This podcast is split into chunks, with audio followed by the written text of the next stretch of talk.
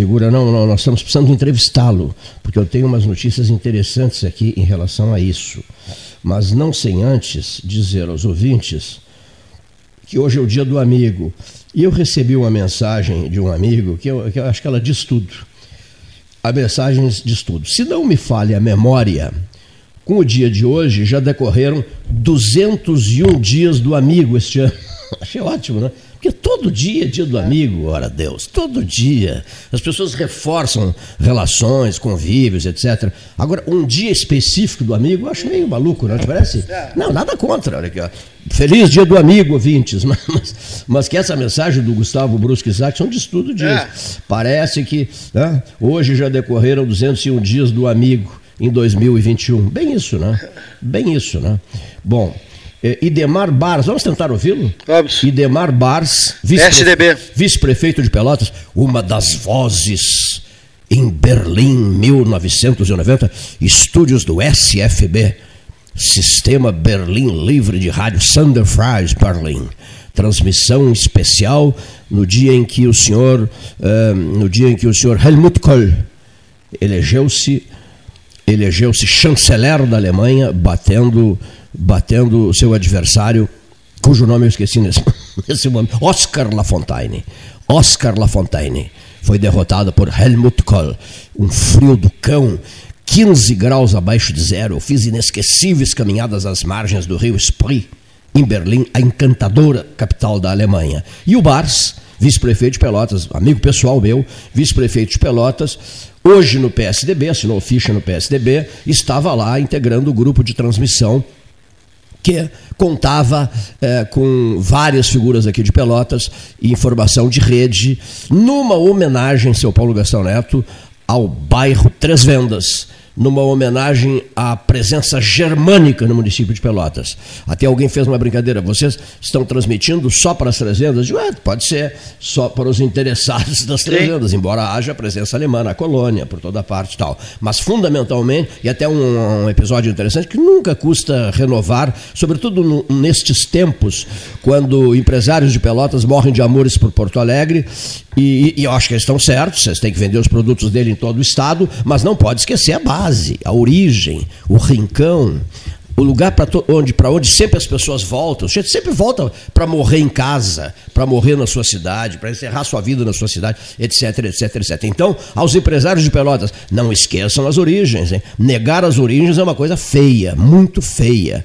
Até mesmo porque os senhores foram muito bem insensados pela crônica pelotense, por homens de rádio, por homens de jornal, por homens de televisão, muito bem insensados. Depois decolaram e jogaram fumaça na cara da mídia local, que é isso, que coisa feia. Então, até para prestar essa homenagem às, às três vendas, eu vou falar em segundos aqui o seguinte. O Cleiton, vamos combinar uma coisa. Olha aqui, ó tu chegas e fazes aquele teu discurso famoso, entusiasmado, etc., dizendo o que, é que nós pretendemos fazer, homenageando a comunidade germânica. E depois tu deixa comigo. Então nós visitamos 25 empresas nas, nas três vendas, e eu, eu falava, olha, o projeto é esse, assim, assim, assim, assim, é uma tradição de transmissões internacionais, eh, quase 50 países, não se tinha ainda 50 países em, em 1990, depois chegamos a 50 países. A Rádio da Católica correndo o mundo. Então o projeto é esse, né? Voltar, voltarmos para a reunificação da Alemanha. Era o grande momento de reunificação das duas Alemanhas. Uma só Alemanha. E, e eu encerrava o meu discurso, olhava para o Idemar Bars, hoje um tucano, e sabe o que, que o Barros dizia? Olha aqui, meu amigo, o Barros se dava com todos eles, né? Nós pensamos o seguinte, que essa transmissão poderia e deveria contar com seu apoio por, por tais razões e tal. E os 25 empresários do Fragata, ao contrário de outros de outros pontos da cidade, os 25 que nos surpreenderam negativamente recentemente, os 25 o que é que disseram, seu Paulo Gastão Neto? O que é que disseram a Idemar Bars e a Clayton? Disseram assim: nenhum problema. É, tu te encarregas depois, Baras, de, de, elaborar os textos, preparar os textos, etc, etc. Quanto ao pedido feito por vocês, nenhum problema, absolutamente nenhum problema. Depois, como é que a gente paga? Em uma vez, ou duas, ou em três? Enfim, a conversa foi essa. 25 respostas positivas de empresários das três vendas que apostavam no trabalho radiofônico de Pelotas. E que, modéstia à parte, foi muito bem feito. Né? Então, fica esse, esse sinal aqui para os que se abraçaram na bandeira de Porto Alegre. Nada contra Porto Alegre, mas aos que se abraçaram na bandeira de Porto Alegre, outros empresários daqui, sinceramente, eu quero ver quando eles precisarem daqui, do rádio daqui, da imprensa daqui. Eu quero ver. Outra mais, sempre que há um grande problema na cidade, o nosso rádio transmite sem parar, do início ao fim, não interessando quantos dias de transmissão, quantas horas ou quantos dias de transmissão.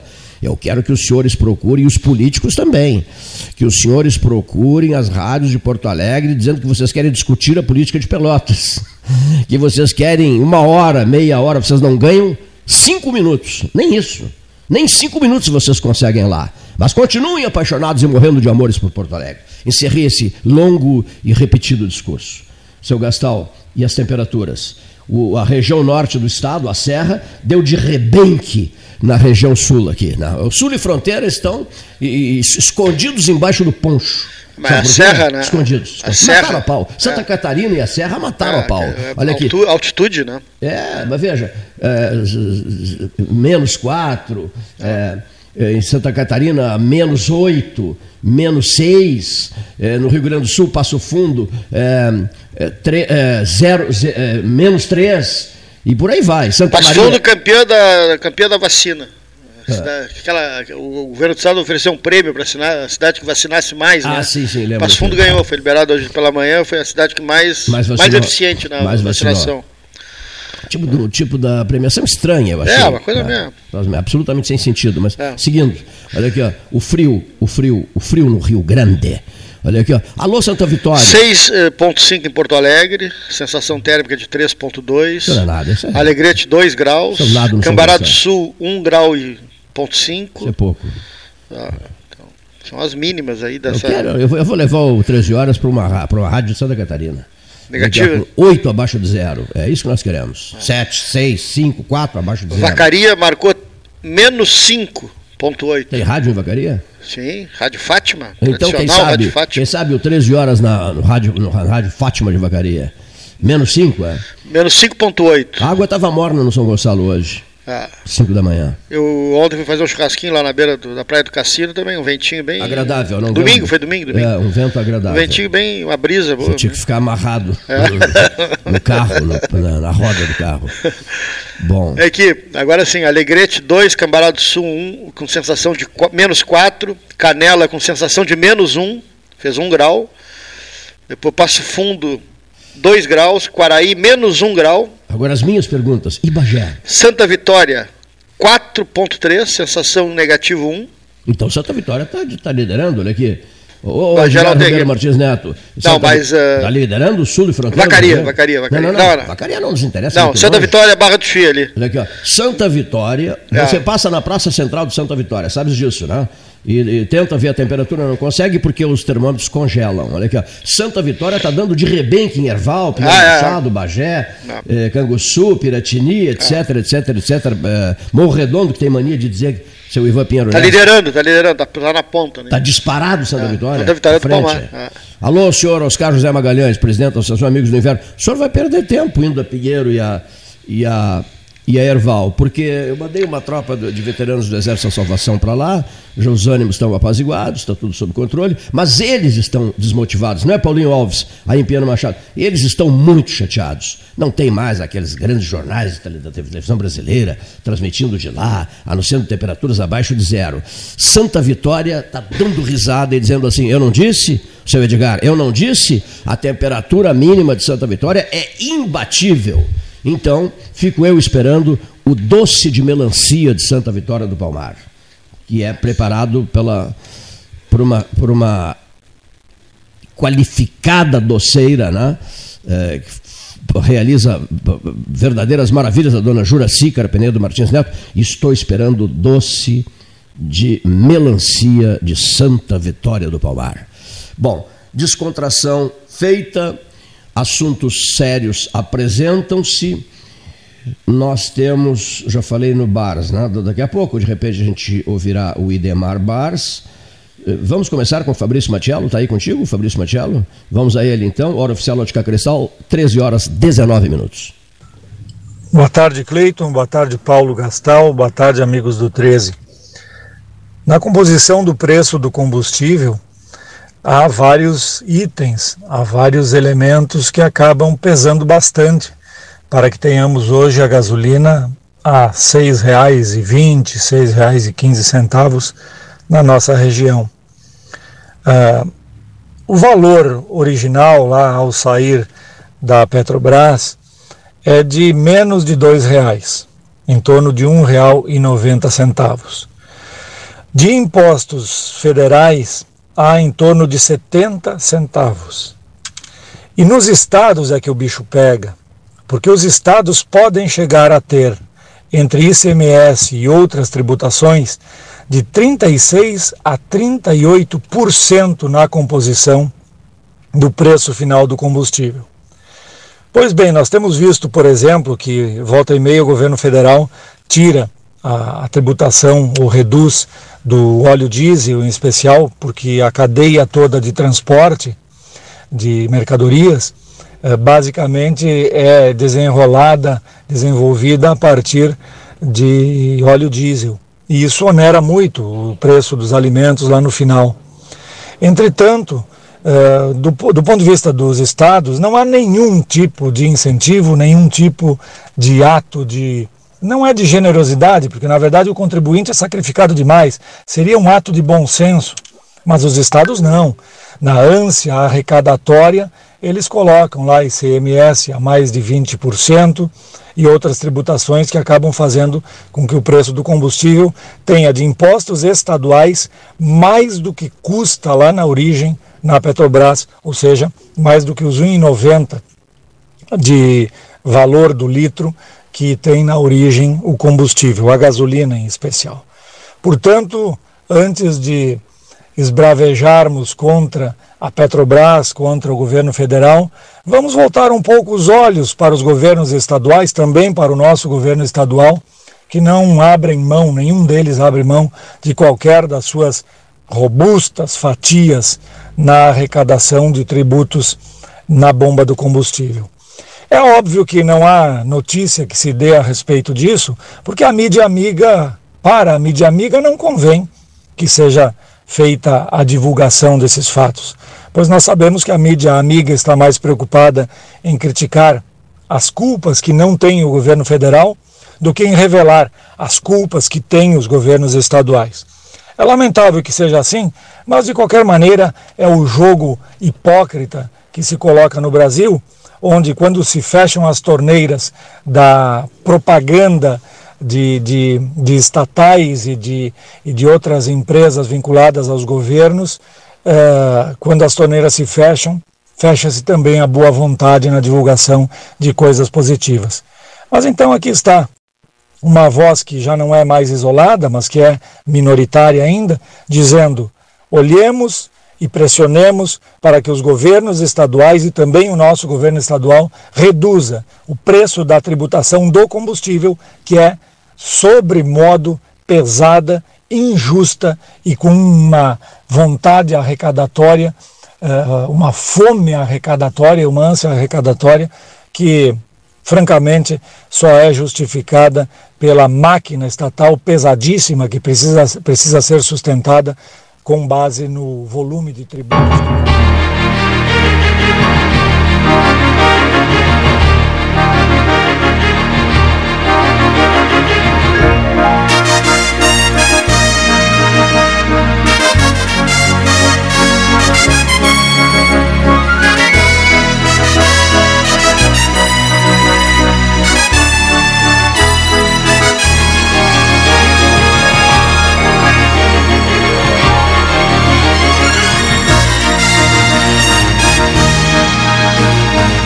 Senhor, é o senhor Idemar Bars que está ao telefone?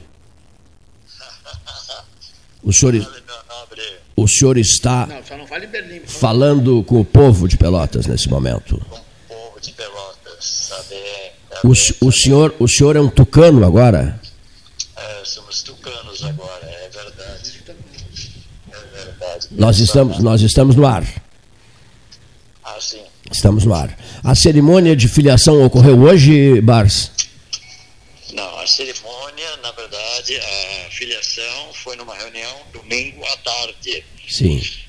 Mas, ah, na verdade, já havíamos conversado há mais tempo sobre isso. Hum. Existia a possibilidade, mas tinha com convite de vários partidos também. Então, eu estava analisando entre um e outro e tal. Mas achei depois melhor o PSDB porque me identifico mais, acho, com o PSDB pela própria convivência ao longo dos anos que a gente vem trabalhando junto. É, trabalhei, já fui vereador com Gilberto Cunha, que era do PSDB, quando a Câmara era lá na Deodoro ainda. Depois foi vereador com Eduardo Leite na Câmara de Vereadores. Ele foi presidente, fui o, foi o vice dele. né? E depois ele foi prefeito, aí eu fui o secretário dele também, depois vice da, da prefeita Paula. E, então, essa convivência eh, no dia a dia com as pessoas do PSDB, vendo a maneira do partido trabalhar também, da, ma- então me fez com que eh, me filiasse no, no PSDB. Muito bem. Há uma pergunta que se impõe nesse momento, o senhor é o vice-prefeito de Pelotas. A pergunta que se impõe, cavalheiro, é esta.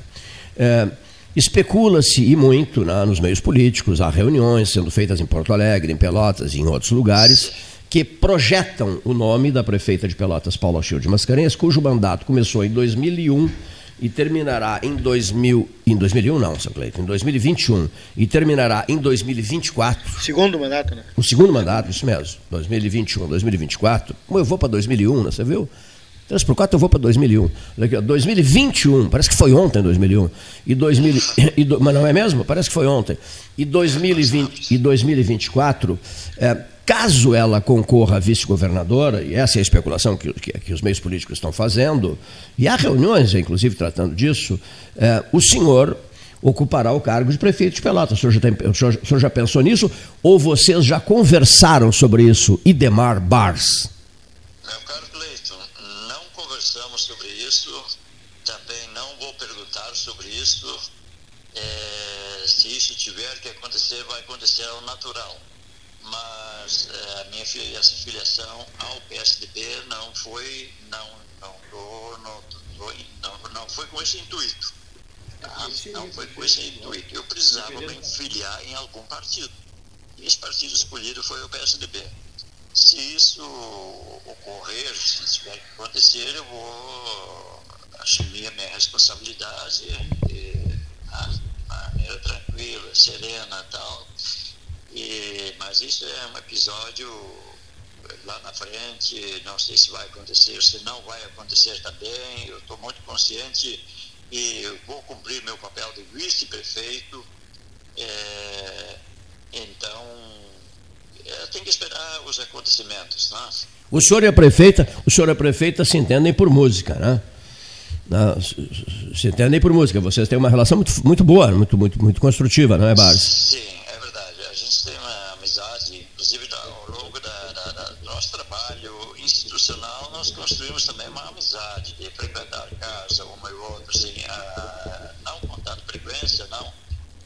nós construímos amizade, uma amizade mútua e a gente se relaciona muito bem, eh, de maneira muito leal, de maneira muito respeitosa e com o próprio secretariado também, mas principalmente falando na prefeita nesse momento. Então, tudo isso fez com que eu filiasse ao PSDB e ele estava voltado para concorrer a deputado estadual no ano que vem. E é, só no PSDB, o Luiz Henrique Viana é o candidato legítimo a deputado estadual, porque ele já é deputado hoje na condição de secretário de Estado, mas em abril vai voltar para a Assembleia Legislativa para poder concorrer de novo. Então, eu vou cumprir meu papel de vice-prefeito. Agora, se der por acaso algum, alguma mudança que o Viana não venha a concorrer à estadual, eu coloquei que seria então o pré-candidato dentro do PSDB a ocupar esta vaga de pré-candidato. Mas, a princípio, o candidato se mantém a dupla, Daniel federal e Viana estadual. Eu, eu cumpro meu papel de vice-prefeito. É isso. Paulo Gastal, tudo bom, Idemar? Um abraço. Alô, Paulo Gastal, tudo bem? Tudo bem, tudo bom. Sim. Saudações radiofônicas, hein? Coisa boa. É, o rádio, o rádio sempre se, se mantendo, né? Uh, Idemar, a, a, a saída do PTB, ela já tinha deixado o partido, mas uh, ficou uma boa relação com o PTB? Ficou uma boa relação.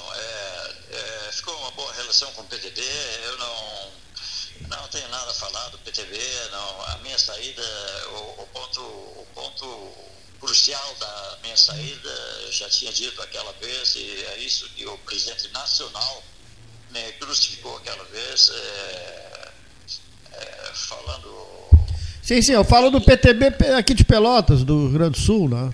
É. Não, que, é o presidente nacional. Isso, é o, né? É, eu sei, eu me lembro, eu me lembro do, do episódio aquele que.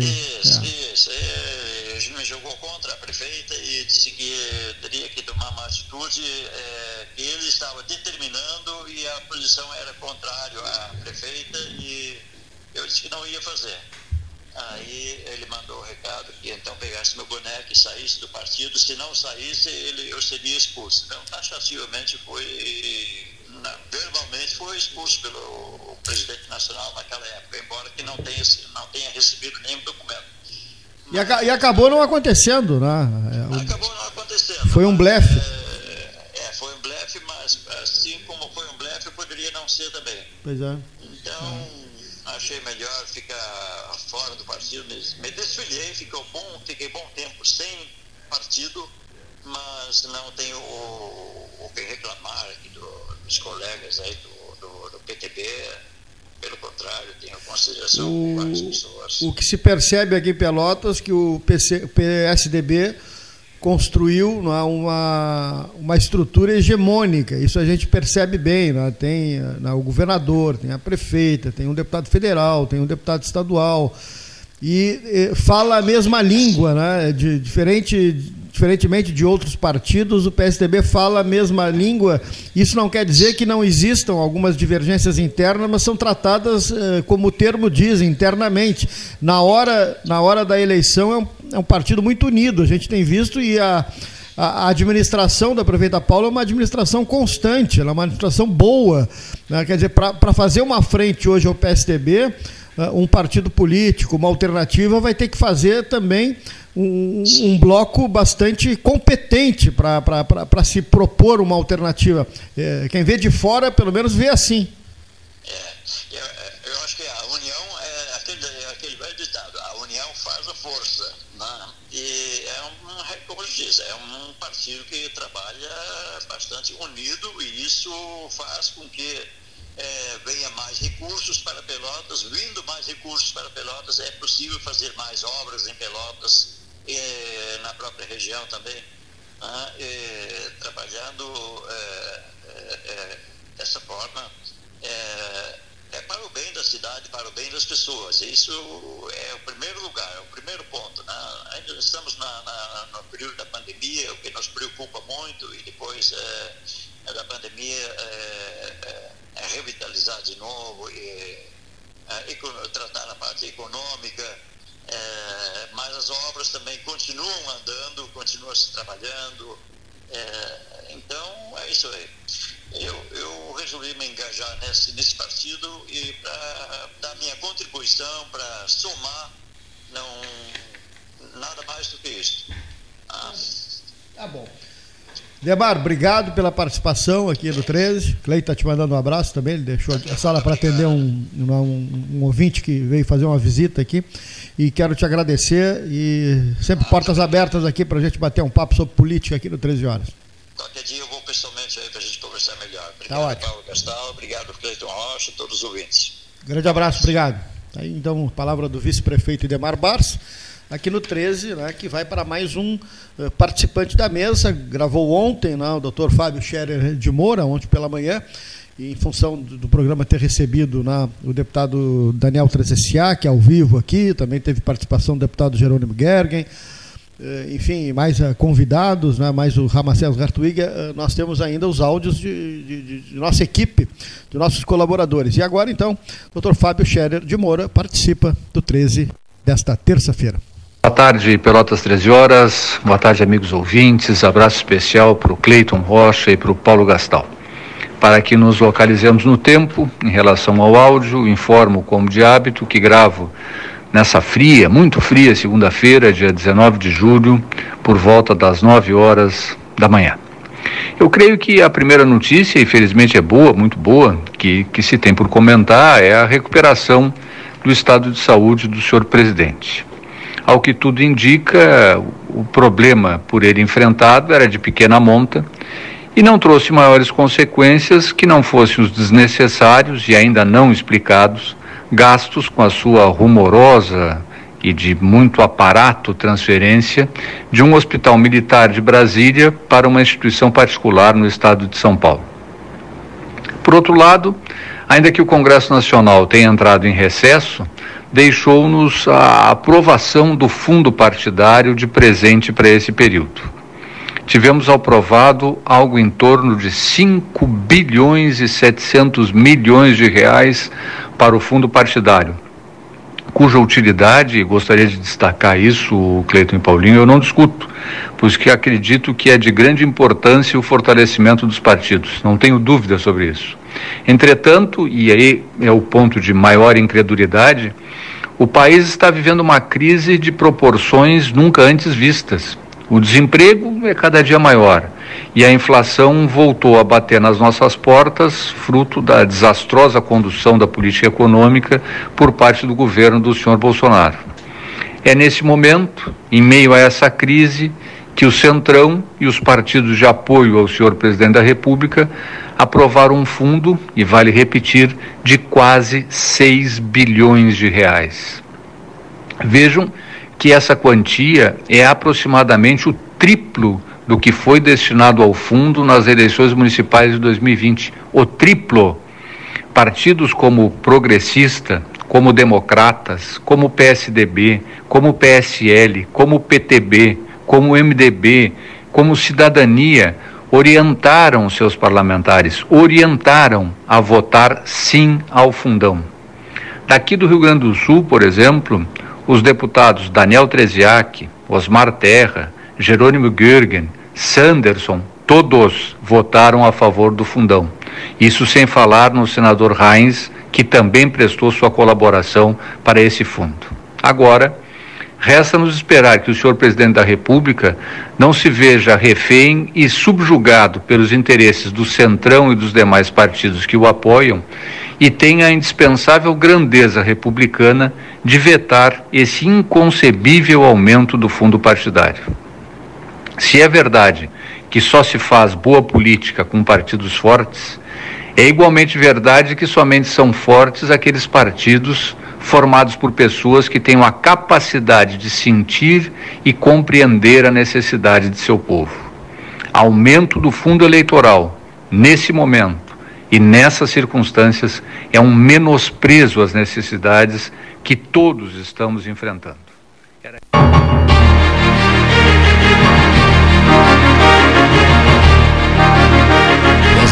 Salão Amarelo, três show, três show, três show de segunda a sábado das 7h30 às 21 Domingos e feriados das 7h30 às 13 Horário exclusivo ao grupo de risco das 7h30 às 8h30. Vai de três show. A memória três show. Tudo o que aconteceu e acontece em Pelotas nos últimos 43 anos, nas gravações, nas fotografias, nos textos arquivados, num total de quatro computadores, na sala Bruno de Mendonça Lima, a sala ao lado. Recebi hoje uma pergunta, em seguida eu já falo sobre isso, sobre a pergunta que eu recebi.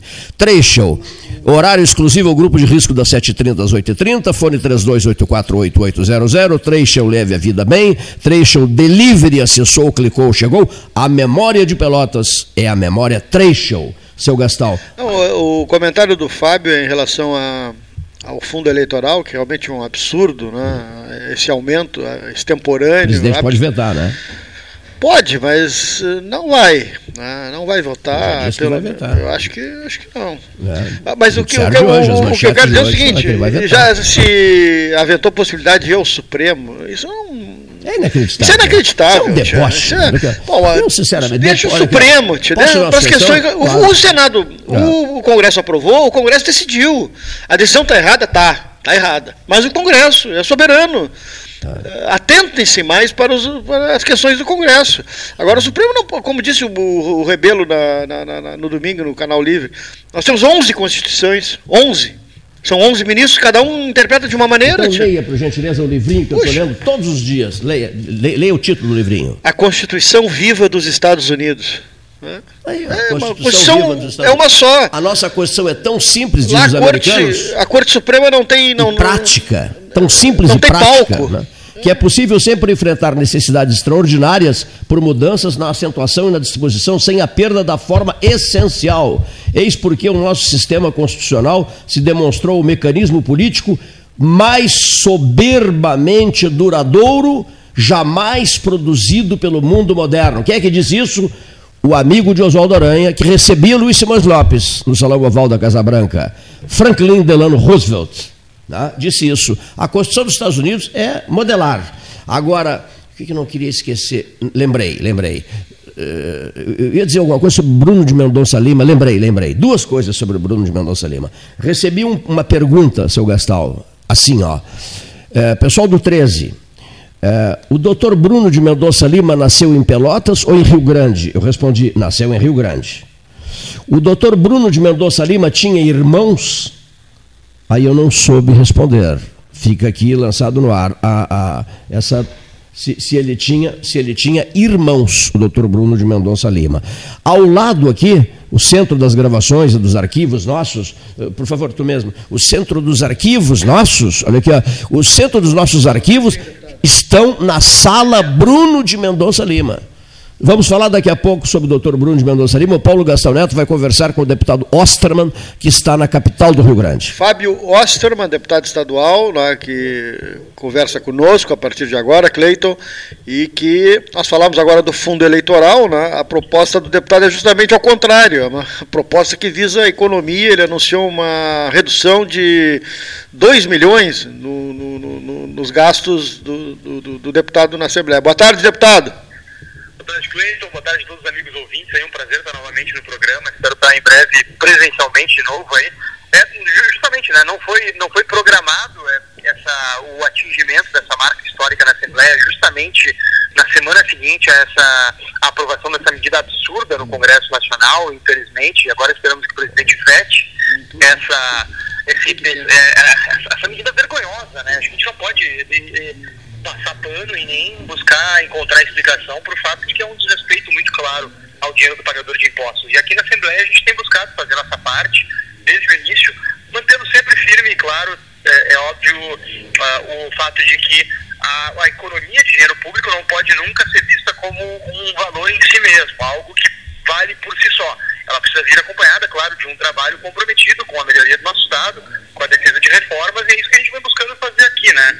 É, a gente vem buscando atuar em várias áreas, em vários setores, para ajudar o Estado a enfrentar essa situação tão difícil no, no, ponto de vista fiscal, da provisão de serviços básicos, mas também mantendo é, a consciência sobre a situação que o nosso Estado enfrenta e que nós, como deputados, precisamos dar exemplo. Né? E nesse sentido, tenho conseguido aí essa marca de 2 milhões, a bancada do Novo até o final dos nossos mandatos, projeto chegar a 10 milhões de reais economizados a gente fez uma estimativa de que se todos os deputados também se pautassem por essas nossas é, diretrizes, né, que não é um milagre que a gente faz também, a gente não, não, não tem gabinetes franciscanos tampouco, né, a gente tem uma assessoria qualificada, que recebe uma remuneração condizente com a sua qualificação e com o seu trabalho, a gente só não faz a gastança mesmo, né? Então, estima que se todos os gabinetes aqui tivessem é, premissas similares no trato do dinheiro público, a gente chegaria a uma economia de cerca de 220 milhões de reais ao final dessa legislatura. Agora, especificamente, é o Paulo Gastal, o deputado Fábio Osterman. O, o, tudo bom? Tudo bom? É, esses 2 milhões, economiza na Assembleia, mas eles vão especificamente para onde? Eles vão para o caixa da Assembleia. E a Assembleia, no final do ano, tem destinado esses recursos para medidas variadas. Ela costuma devolver uma parte dos recursos economizados, entre aqueles que são orçados para a Assembleia Legislativa por ano, tem devolvido para o Tesouro do Estado. Uh, uma parte também tem utilizado para medidas variadas, aí, como por exemplo, no enfrentamento à pandemia, a Assembleia destinou uma, uma série de recursos para provisão de tablets para professores e alunos da rede estadual. Uh, oportunizou também recursos para a saúde no combate à pandemia, enfim.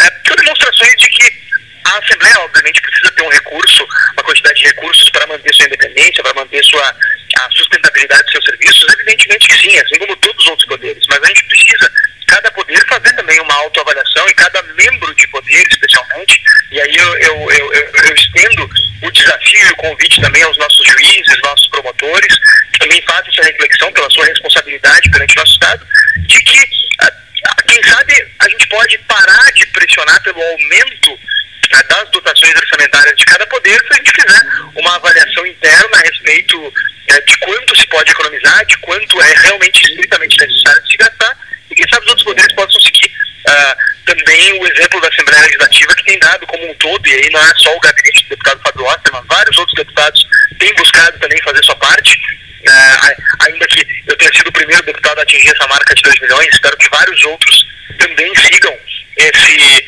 isso que a gente busca pautar como um bom exemplo, mas os outros poderes também precisam ter a noção de que essa economia de dinheiro público precisa ser feita em todas as frentes onde há excedentes e onde há espaço para corte de gastos. Né? Ontem mesmo, e também para manter uma coerência no meu discurso, entre o meu discurso e a minha prática, eu estive no Palácio Piratini reunido com, com os secretários do governo, defendendo que a gente avance na proposta de teto de gastos que tramita aqui na Assembleia, para que a gente possa estabelecer um freio no crescimento das despesas públicas e assim poder dar uma, dar uma folga uh, no, na corda no pescoço que está instalada aí de todos os gaúchos que pagam uma tributação imensa que diminui nossa competitividade e tira algumas das melhores oportunidades aqui do nosso estado.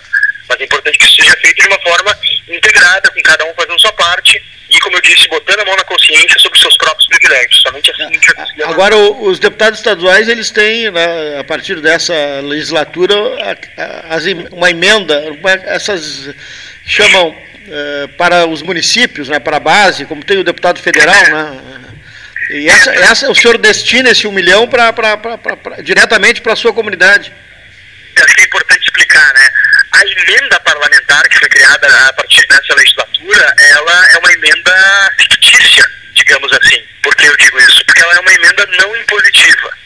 Ela é uma emenda que foi basicamente uma dotação orçamentária que o governo estipulou no orçamento de 55 milhões, em que cada deputado por ano teria direito a destinar um milhão para áreas de sua preferência. Só que como são emendas não impositivas, o governo não tem nenhum dever de fazer isso. E o que acaba sendo feito é que acaba sendo usado na prática como um instrumento para amenizar eventuais críticas e uma postura eventualmente mais combativa de deputados. Eu não estou dizendo que os deputados deixem de ser combativos por meio disso, mas é um mecanismo claro, né? O governo libera os recursos uh, conforme a sua vontade, a sua disposição. Não existe um, um, compromisso formal de fazer isso. Então, desde o início, a nossa bancada se posicionou contra uh, a própria existência dessas emendas não impositivas, que são diferentes das emendas do Congresso, que o, o, o presidente é obrigado a executar. Uh, aqui acaba sendo mais, como a gente disse lá atrás, quando houve esse debate, um instrumento que torna o legislativo mais subordinado ao executivo do que já é. Então a nossa bancada tem optado por não fazer emendas, mas ter uma atuação uh, crítica ali no dia a dia em relação à forma como os recursos são alocados, mesmo sabendo, claro, que eventualmente algumas pessoas possam cobrar que não, o deputado não mandou recursos para a nossa localidade, etc., mas reiterando o fato de que isso, isso a gente considera que seja, de certa maneira, o preço que a gente paga pela nossa, pela nossa independência, né? por um lado, a gente não destinou recursos diretos a nenhuma localidade, mas a gente pôde ter o desprendimento e a independência para combater, por exemplo, ano passado, o pacote de aumento de impostos que custaria e pesaria no bolso de todos os gaúchos em cerca de 2,6 bilhões de reais por ano, que obviamente é muito mais do que um milhão espalhado por 497 municípios, né? Tá bem. Deputado, obrigado. Não é, Paulo Gastão, agradeço passar para o Cleito aqui para dar um alô. Né, e é, mais uma vez agradecemos a sua participação aqui no 13 Horas.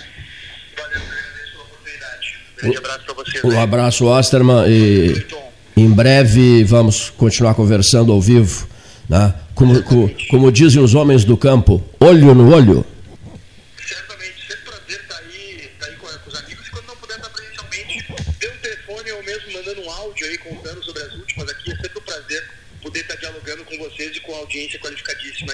Mas pelo telefone, mas pelo telefone, pelo telefone não dá para segurar uma caneca de chá. É verdade. Espero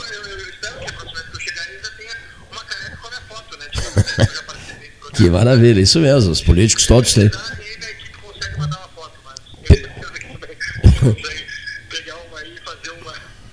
Perfeitíssimo. Perfeitíssimo. Um grande abraço, Osterman. Valeu, um grande abraço. Tchau, meu velho. Um abração, satisfação. Tchau, tchau. Bom, Paulo, quatro óbitos ontem, dia 19. É, quantos casos, Leonir? 30 aí? 34. 34. 34. Quantas mulheres e quantos homens? Um, foram 22 mulheres, 12 homens. Novos casos, né? E quatro mulheres morreram ontem, quatro senhoras morreram ontem.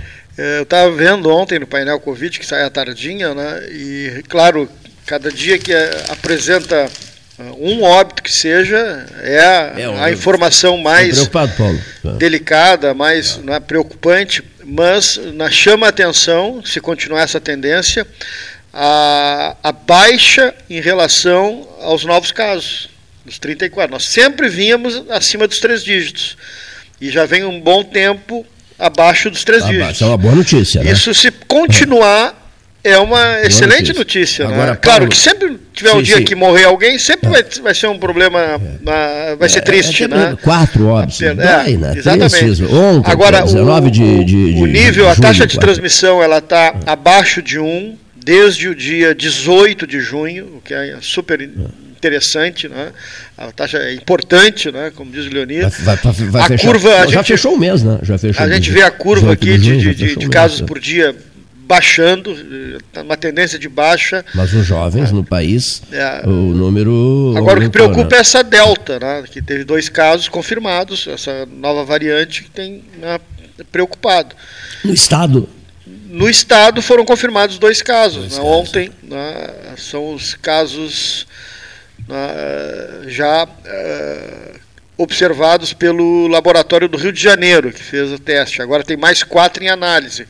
Esses dois casos são de Gramado. Um, um caso de um, de um homem que não viajou, né, não teve fora do estado, mas ele era recepcionista de hotel em Gramado.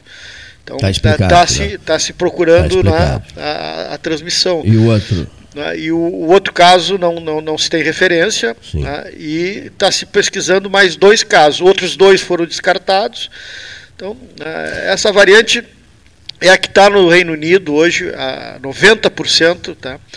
E lá tem se mostrado que a vacina tem né, eh, feito a sua parte, porque a- o contágio da Delta passa de 90%, mas as internações e as mortes no Reino Unido estão lá embaixo. Então, Bom, boa na- notícia. tem, tem, tem Agora, sido uma boa uma, notícia. outra coisa. Duas e meia da Agora manhã. liberou geral lá, na, a oposição está contra. né? Liberou geral, É, né? Inclusive o, o primeiro-ministro Boris Johnson teve um contato, ele está agora de quarentena de novo. Nem foi ao cabeleireiro, né? É. Você viu o estado que o cabelo dele? É impressionante, né? É, então, É, ah, é barbeiro, agora cara. liberou geral e há uma, uma discussão lá no, no- no- na Inglaterra sobre né, essa liberação e a oposição contra que gostaria de ser mais não é comedida a liberação. Nos trens de metrô é obrigado a usar máscara, mas à noite a gurizada se liberou geral. Né? Sabes que o sonho de vida dele é ser comparado a Winston Churchill, mas Ah, não, nem não é. pensar. Não. não, mas ele se comporta, sabe? Já, já notaste isso, né? Ele se comporta assim, estilo Churchill, mas, meu Deus. Mas uma coisa, nacionalmente falando, duas e meia da manhã acompanhei um noticiário dizendo assim, que foi feito um levantamento e que os jovens já estão liderando, seu Gastão. Os jovens já estão Sim, liderando sim, os casos de Covid no Brasil, não mais as pessoas idosas, né?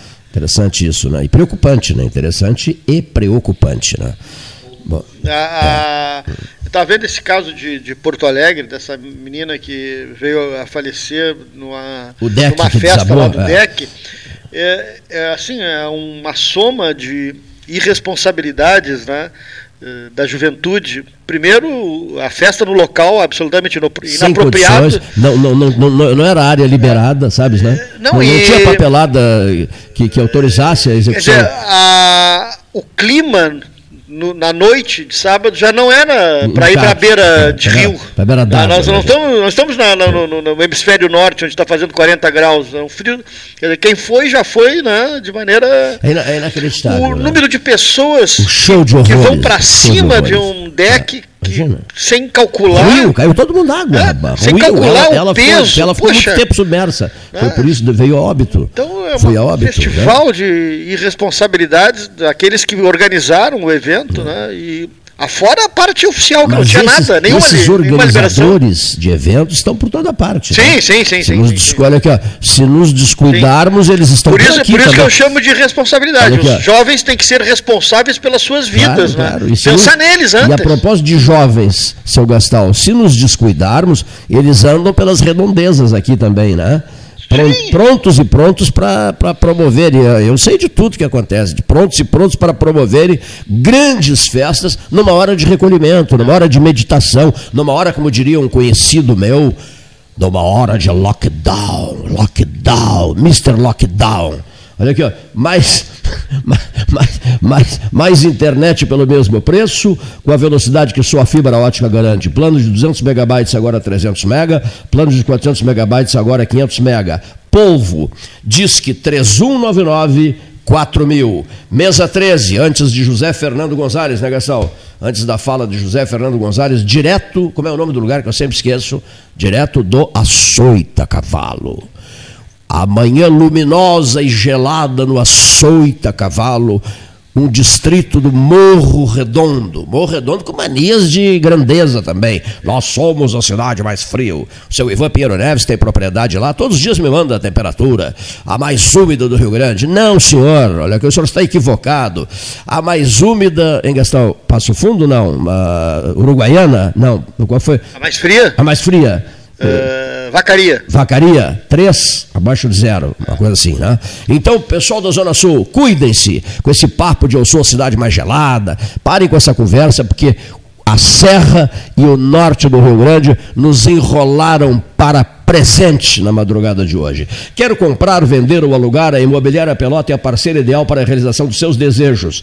Opções inovadoras de atendimento a qualquer hora e em qualquer lugar. WhatsApp, visita remota, tour virtual, contrato digital e outras ferramentas seguras e práticas para você fechar negócios sem precisar sair de casa. Na Imobiliária Pelota, os sonhos não param. Acesse www.pelotaimóveis.com.br, WhatsApp 991 11 7432 aos aposentados que nos ouvem. Só um registro.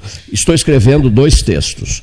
Um texto, o camarada diz assim: Eu não saberia viver sem trabalhar. Eu, no dia em que não puder mais trabalhar, eu não quero mais viver. Luiz Simões Lopes.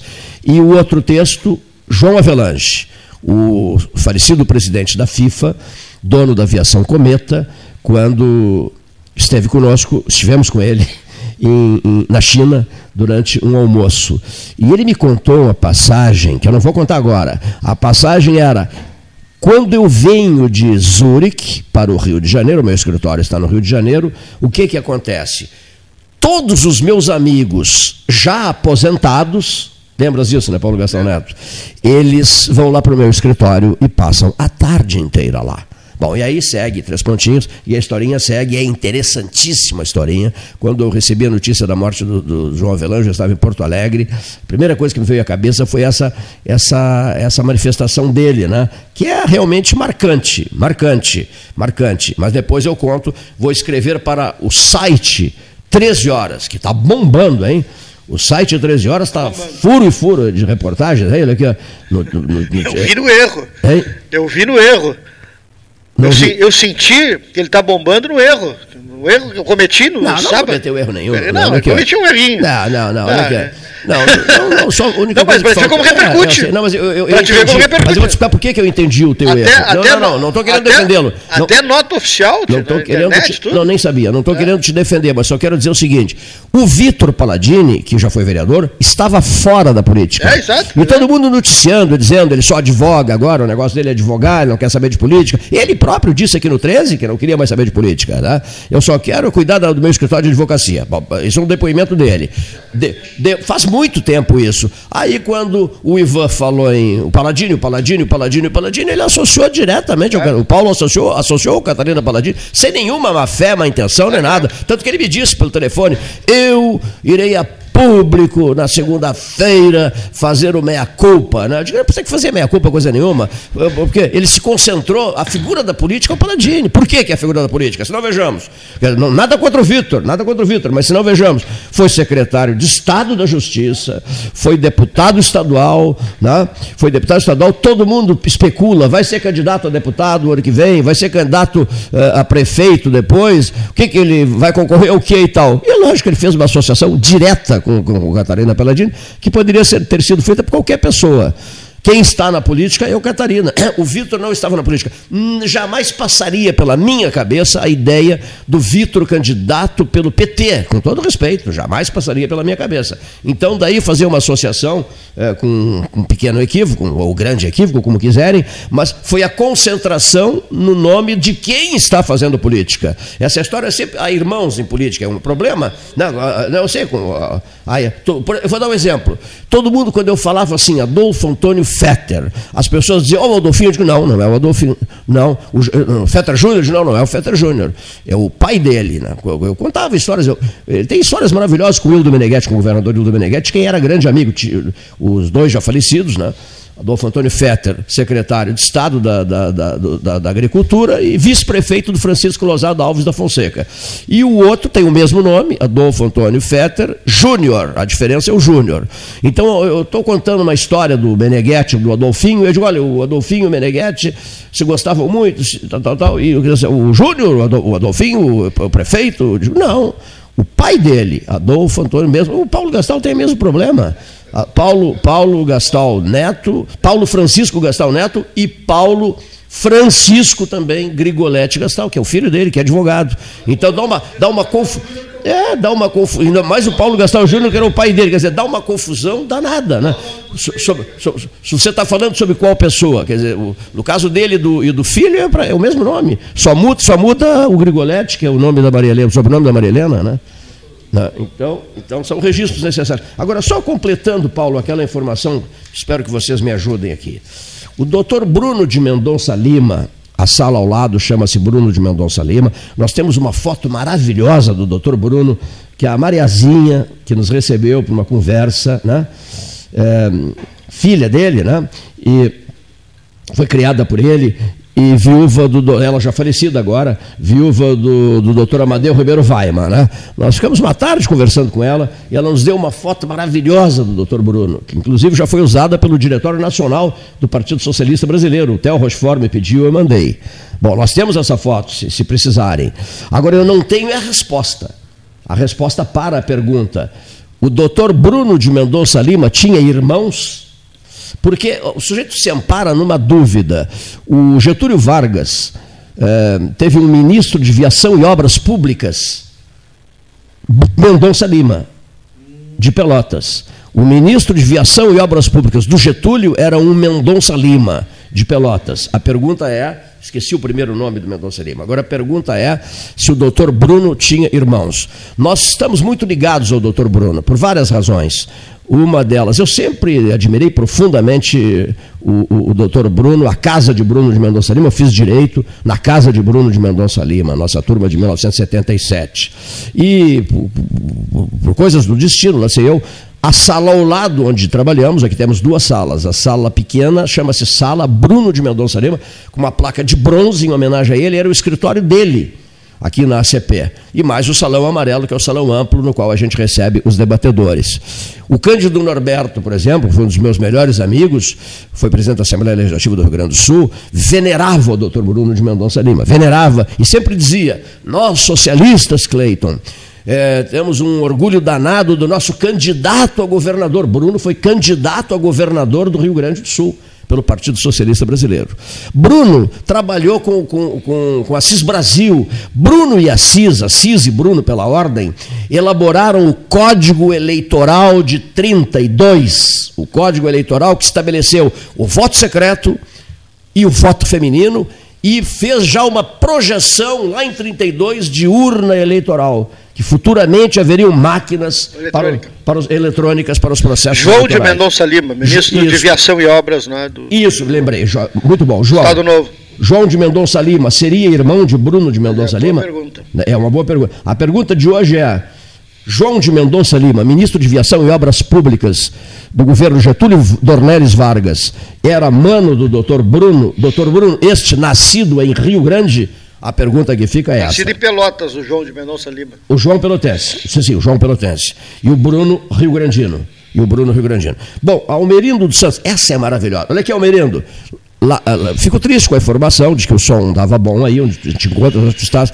Deve, deve estar na nossa colônia, né? não sei se ele está na nossa colônia. É um cara que eu admiro muito pela inteireza de caráter, pelo espírito comunitário que tem e pela dedicação ao 13 horas. O Ele é João é... de Mendonça Lima é filho de Alcides de Mendonça Lima. Pai, pai, Alcides de Mendonça Lima. E de Leofrieda Martins Lima. Ai, ai, ai. Ah. O doutor Bruno era pai do doutor Alcides de Mendonça Lima, correto? Era pai do doutor Alcides de Mendonça Lima, que nós conhecemos, torcedor Sim. do Pelotas, participava do 13 a todo momento Isso. por telefone. É, mais uma passagem do doutor Alcides.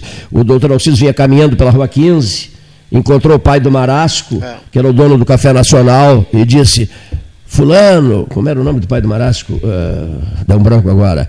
Uh, que maravilha esse teu café. Olha aqui, ó. Que maravilha esse teu café. Esses, esses esses peixões, cheio de peixões. Peixões eram mulheres belíssimas que frequentavam o Café Aquário no passado, quando ele era café nacional. Café nacional. Que beleza esse teu café cheio de peixões. Esse teu café mais parece um aquário, declara o senhor Alcides Galhardo de Mendonça Lima. E aí o pai do Marasco disse assim: Mas que interessante, Alcides e mudou o nome do café, de Café Nacional para Café Aquários. Por causa Mas dos o João Mendonça Lima, que foi ministro, ele nasceu em 1886. 1886. É. Não, mas eu, o que me deixou encucado. Filho de Alcides de esse, esse, essa paternidade dele. Então, é um Alcides de Mendonça Lima lá, lá atrás, lá, atrás, no tempo, é. e o Alcides de Mendonça Lima depois, há um outro Alcides de Mendonça Lima, que eu acho que tem o mesmo nome, é, veja bem, o João de Mendonça Lima é filho do Alcides de Mendonça Lima, 1886. Isso. Deve ter tido um outro Alcides de Mendonça Lima e, na sequência, aí o Alcides nosso, o Alcides Galhardo de Mendonça Lima. Que interessante. Vamos continuar investigando. O João Mendonça Lima de Pelotas, o, o, o Bruno Mendonça Lima de Rio Grande, né, Paulo? Bom, isso aí esclarecido. Agora, ouça essa, ouça essa que maravilha aqui, ó. Almerindo dos Santos. Com essa estupidez esse, esse despautério, esta, esse, essa, essa notícia maluca, essa notícia repugnante, repulsiva e inaceitável num país de salário mínimo de mil cento e alguma coisa, a classe política receber 5,8 bilhões para suas campanhas políticas. Isto é de deixar o é de fazer que o que nem o milionário americano aquele, né? Entrar numa cápsula e ir para o espaço, é aqui, ó. É um negócio inaceitável, é de desistir do Brasil. Olha que frase horrorosa, mas é de desistir do Brasil. Embora para Portugal, por exemplo. Me agradaria muito morar em Portugal, adoro Portugal. Mas olha só, olha só essa do Almerindo, senhor ouvinte, que maravilha. Olha aqui que maravilha. Eu sugiro, seu Cleiton, que diante da crueldade desse valor, da agressividade dessa soma, seu Paulo Gastão Neto, 5,8 bilhões de reais, que seja feita uma grande confraternização, comemoração em Brasília, com todos eles presentes, bebendo Petros. Olha aqui, ó, Petros para todos eles. Porque com 5,8 bilhões, eles têm que beber Petros. O que, que custa uma garrafa de Petros, Alessandro Orengo Genovese Vinhos, a maravilhosa Genovese Vinhos? Custa, senhor ouvinte, senhor ouvinte, custa 98 mil reais a garrafa. Isso aí. 98 mil reais uma garrafa do vinho Petros, que é o vinho mais fantástico da face da terra. Então a sugestão do Almerindo dos Santos é muito interessante. Já que o valor é de 5,8 bilhões de reais, os senhores estão vivendo num outro mundo, os senhores estão vivendo num mundo muito distante do nosso, milhares de quilômetros distante do nosso, e os senhores devem ser tratados à altura. Nós, diz um assalariado, acostumados a ganhar mil, cento e poucos reais por mês, recomendamos aos senhores uma classe especial, superior, fora dos problemas, que vive a tripa forra, que bebam, que bebam Petros, 98 mil reais a garrafa e que façam uma grande comemoração na Praça dos Três Poderes em Brasília. Todo mundo bebendo Petros. Porque aí sim, vamos oficializar o nome de Brasília como a Ilha da Fantasia. As nossas mensagens.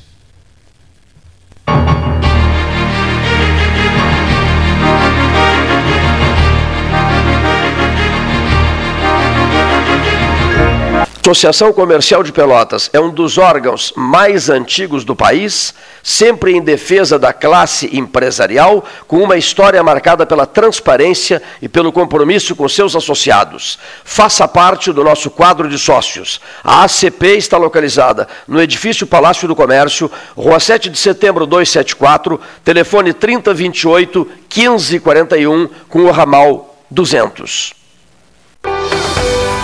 Três Show, de segunda a sábado, das sete e meia às vinte e uma horas. Domingos e feriados, das sete e meia às treze horas. Horário exclusivo ao grupo de risco, das sete e meia às oito e meia. Fone 3284-8800. Três Show, leve a vida bem. Show Delivery. Acessou, clicou, chegou. A SPO ampliou e inovou. Há 40 anos prestando serviços em arquitetura e construção. Agora também é consultoria imobiliária especializada. As tendências no mercado de imóveis, projeções, prospecções, oportunidades e as melhores estratégias e logísticas de compra e venda.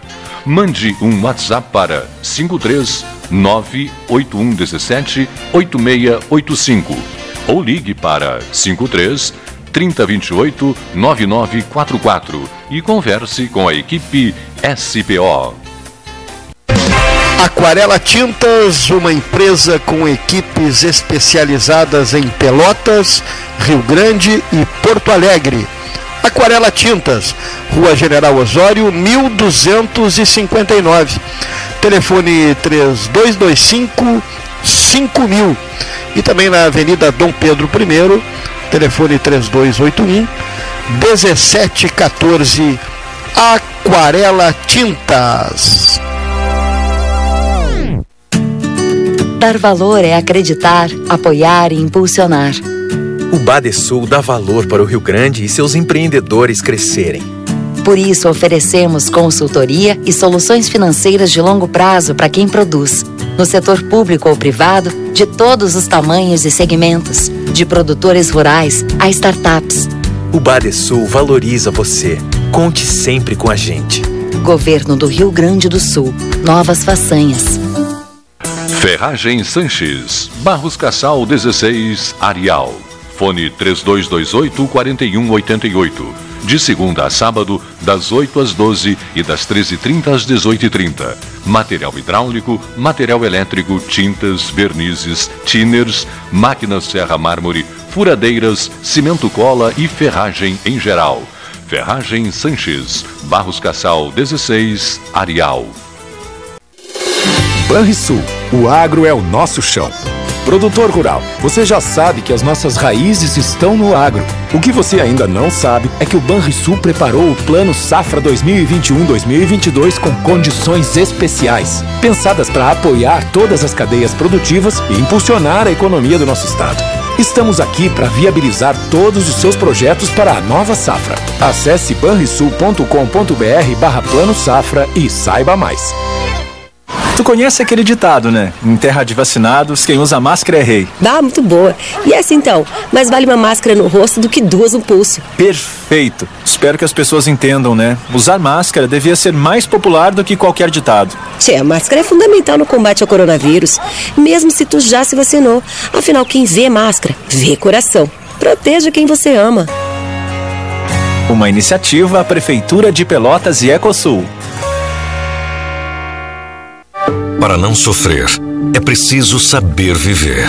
E saber viver, hoje, é evitar aglomerações, usar máscara, higienizar as mãos constantemente, manter o distanciamento e fazer tudo para proteger você e os outros. Para salvar vidas, as prefeituras da Zona Sul, desde o início da pandemia, realizaram muito e vão continuar trabalhando incansavelmente no combate ao coronavírus. Mas você precisa também continuar fazendo a sua parte. E lembre-se, vacina boa é vacina no braço. Fique atento ao calendário de vacinação e tome as duas doses. Assim, juntos, vamos vencer essa luta.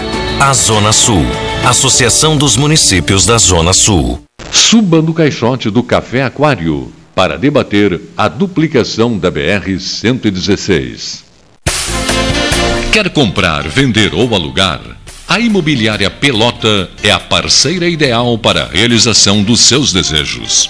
Opções inovadoras de atendimento a qualquer hora e em qualquer lugar. WhatsApp, visita remota, tour virtual, contrato digital e outras ferramentas seguras e práticas para você fechar negócio sem precisar sair de casa. Na Imobiliária Pelota, os sonhos não param. Acesse www.pelotaimoveis.com.br WhatsApp 991 11 7432 O 2020 foi cansativo? Então que tal presentear o seu ano novo? A Life Sleep Comfort tem ofertas que vão transformar 2021. Conjunto Box Casal Erval, 1190 ou 12 vezes de 119. Aproveite essa e outras promoções com a garantia da pronta entrega Life Sleep Comfort, a maior rede multimarcas de colchões do estado em Pelotas e Rio Grande ou em Porto Alegre, na Avenida Ipiranga, 7624. Mais internet pelo mesmo preço, com a velocidade que só a fibra ótica garante. Plano de 200 mega agora é 300 mega. Plano de 400 mega agora 500 mega. Polvo, a internet múltipla, 3199 4000. Genovese Vinhos, Delicateces, produtos de marca, a qualidade de sempre. Ligue 3225 7775, Doutor Amarante 526. Visite a sua Genovese Vinhos.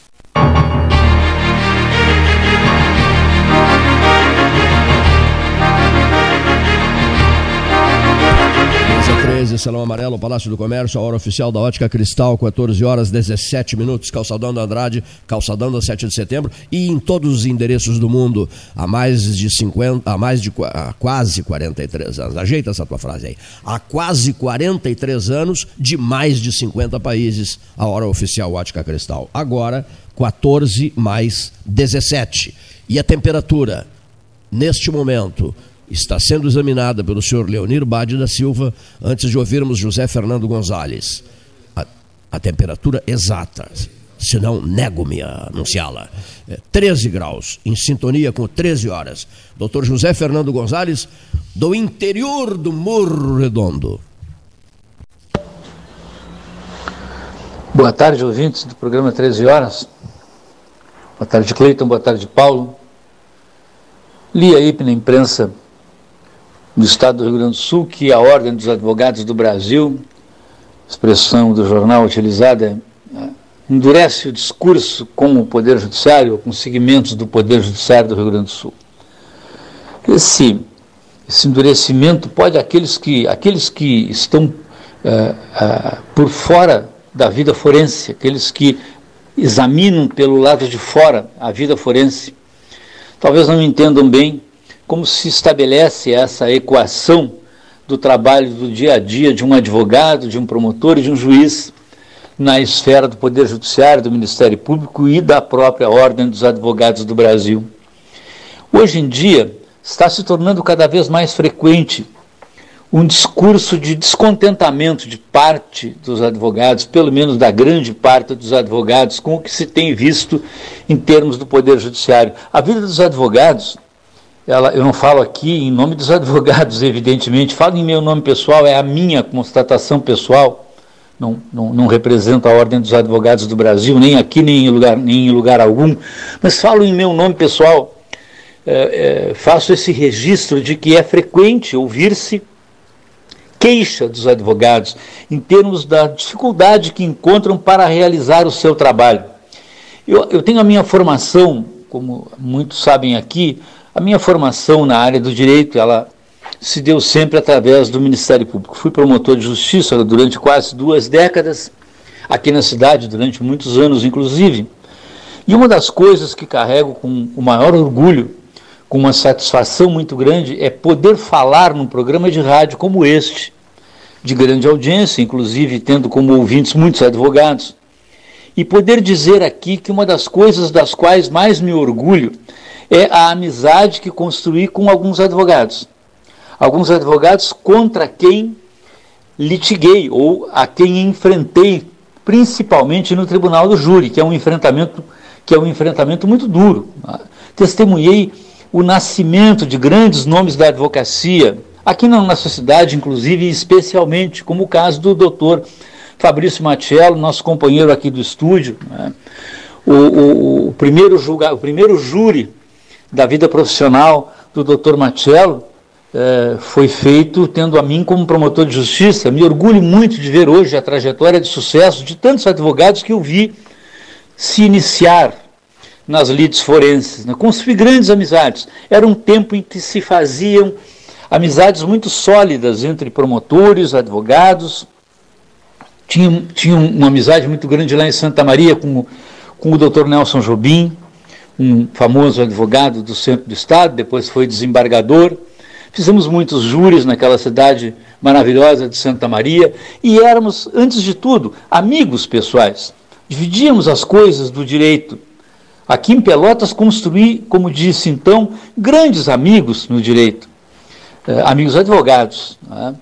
E hoje em dia isso parece ter ficado bastante difícil.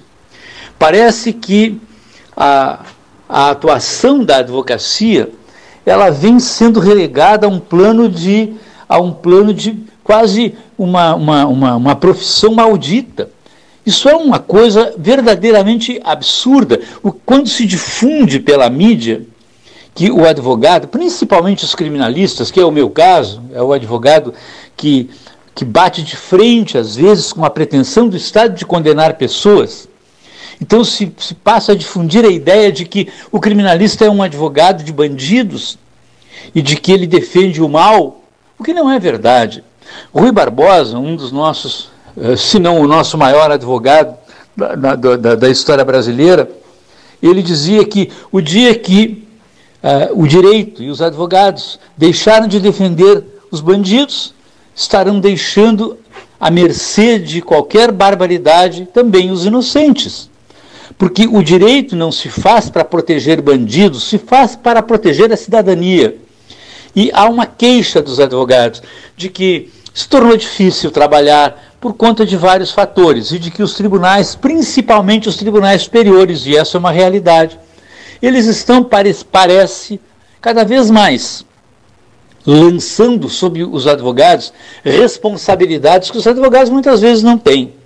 A insegurança jurídica que se estabelece no Brasil e sobre a qual falamos algumas vezes aqui é uma realidade. E nenhum advogado gosta de trabalhar sob insegurança jurídica, mas não são os advogados que geram a, a insegurança jurídica. É preciso que se diga e que se repita. A insegurança jurídica não é fruto da atividade dos advogados. Advogados são essenciais à sociedade, são fundamentais. Não existe justiça, direito, Estado de Direito sem uma advocacia forte. Muito obrigado.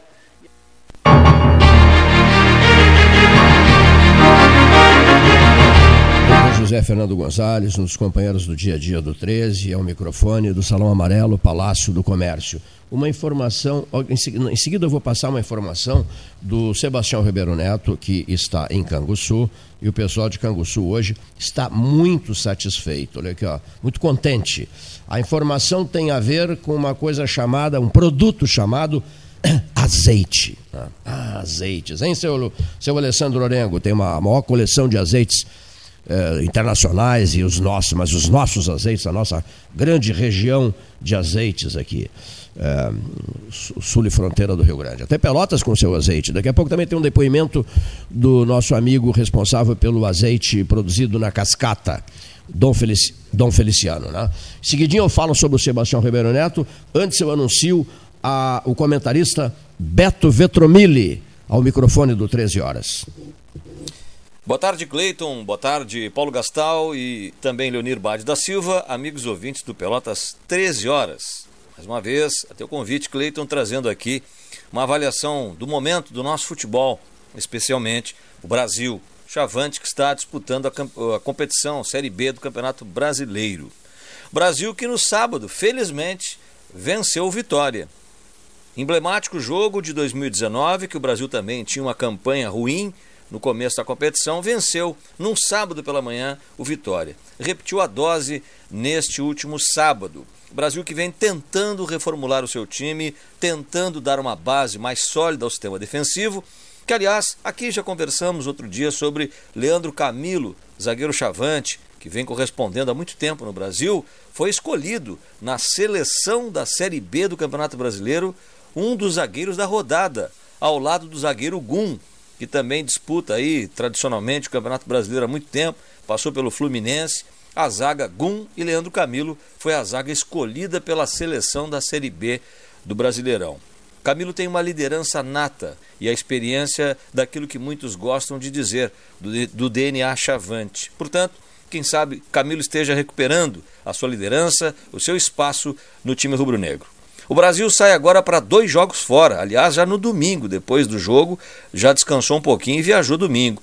O Brasil vai jogar em Pernambuco, né, no Estádio dos Aflitos, próxima quarta-feira, 21h30, 9h30 da noite, contra o Náutico. E quem é o Náutico? Neste momento, o time mais invicto da competição brasileira. Não perdeu para ninguém. Aliás, no sábado estava, no final de semana, estava vencendo o Vasco por 1 a 0 e tomou um gol aos 47. O Havaí que também fez uma despachada em cima do Cruzeiro. O Havaí será o próximo time que o Brasil vai enfrentar na competição, já no próximo final de semana. Portanto, nada fácil a vida chavante, que com a vitória importante respirou fora do Z4, zona de rebaixamento. Está em 15 lugar, mas sabe que precisará trazer pontos desta viagem eh, de dois jogos fora principalmente não perder para o Náutico seria importante, um time que vem com uma campanha realmente muito importante. E o Havaí que também vem dentro da competição fazendo a sua estratégia, o seu espaço aí de manutenção. No início do ano se tinha o Náutico entre os quatro primeiros, como guia da Série B orientava. O Havaí também estava, aliás, pontuado como o time mais bem ranqueado para esta competição. No momento, o Náutico é o líder e o Havaí é o sétimo colocado. O Brasil, como eu disse, é o décimo quinto. Mas essa parada é dura, difícil. Brasil que também está reformulando a equipe. O Penha, como se diz na gíria do futebol, está sendo preenchido nos seus assentos pelo lado do Bento Freitas. Viçosa, provavelmente, meia Paulo Vitor, que veio da base do Atlético Mineiro, e também o Torrão devem ser os primeiros assentos a embarcarem aí no Penha. Mais jogadores poderão deixar o Bento Freitas, mas novos já estão chegando. Meia Renatinho, que veio do Botafogo de Ribeirão, Lele, que veio do Água Santa, também do interior paulista. Breve o Brasil poderá anunciar também um lateral direito. As informações gerais que a gente vai acompanhando aí durante a semana, Cleiton, para trazer aqui, quem sabe, mais novidades para o torcedor do Brasil. Ventromilho, o microfone do 13, o comentarista de esportes, é, o homem que acredita na recuperação do futebol de Pelotas, né? que faz essa aposta, como todos nós fazemos. Mas sem esquecer de uma coisa: as empresas daqui têm que diminuir o amor pela dupla Grenal e pelo futebol de Porto Alegre e concentrarem suas atenções no que é nosso. Porque todos nós, um dia na vida, envelhecidos, ou lá sei eu por outras razões, voltaremos para, as, para a nossa casa. Não ficaremos concentrados na metrópole, na região metropolitana, com o coração porto-alegrense, nada contra Porto Alegre, mas sim com o coração pelotense preparado para cuidar das coisas de Pelotas. Quer sejamos jovens, maduros ou velhos, estaremos sempre voltados para a grande causa pelotense. Eu já fiz esse anúncio. Quando saí da Beneficência Portuguesa, depois de mais de 30 dias à base de oxigênio, etc. e tal, atingido pela Covid-19, em longas conversas comigo mesmo, depois que o doutor Rafael Caldripe Costa me proibiu de usar o celular, que foi um golpe terrível, eu pedi ao Paulo Gastão Neto um cadernão grande e uma caneta para escrever textos e anotar é, posições de vida, o que, que eu pretendia fazer daqui até o fim da jornada. E eu cheguei a esta conclusão. E uma das pessoas que, a quem liguei, uma, uma das primeiri, primeiras pessoas a quem liguei, se não a primeira, a Ana Kleinovski, foi para dizer o seguinte: quando eu sair daqui, e se eu sair daqui, eu vou cuidar de ação social. Até que a luz aquela que quando chega vem numa velocidade extraordinária, hum? até, até, até o momento, até o instante no qual aquela luz é, avisar, deu para ti, vamos subir, te prepara para repetir os voos do Delgar Soares, 17 de agosto de 2003 e do Fernando Lessa Freitas, 12 de dezembro de 2001.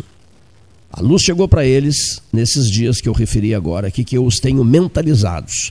O dia, eu disse a Ana Klenovski, o dia que essa luz chegar para mim, eu estarei pronto e apostos para seguir né, no voo livre, durante o voo livre, e, mas com a consciência para lá de tranquila. Porque o compromisso assumido no leito de hospital de uma ala Covid, a ala São Pedro da Sociedade Portuguesa de Beneficência, terá sido cumprido até a última risca.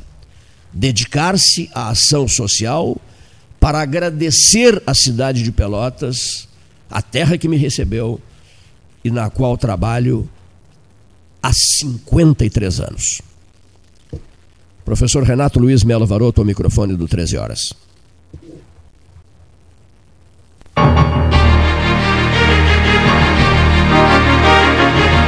Boa tarde, Cleiton. Boa tarde, os ouvintes. Com o recesso parlamentar, parece que a CPI deixou de ser o principal assunto na imprensa e nos comentários, na população em geral. O que está na ordem do dia, na indignação do dia, na revolta do dia, é a aprovação do fundo eleitoral. Lembrando que os partidos políticos já têm o fundo partidário para a sua manutenção. Mas embutida na lei de diretrizes orçamentárias, orçamentária, os parlamentares criaram um fundo, criaram não, ampliaram o fundo eleitoral para 2022 no valor de 5,7 bilhões, ou seja, 5 bilhões e 700 milhões.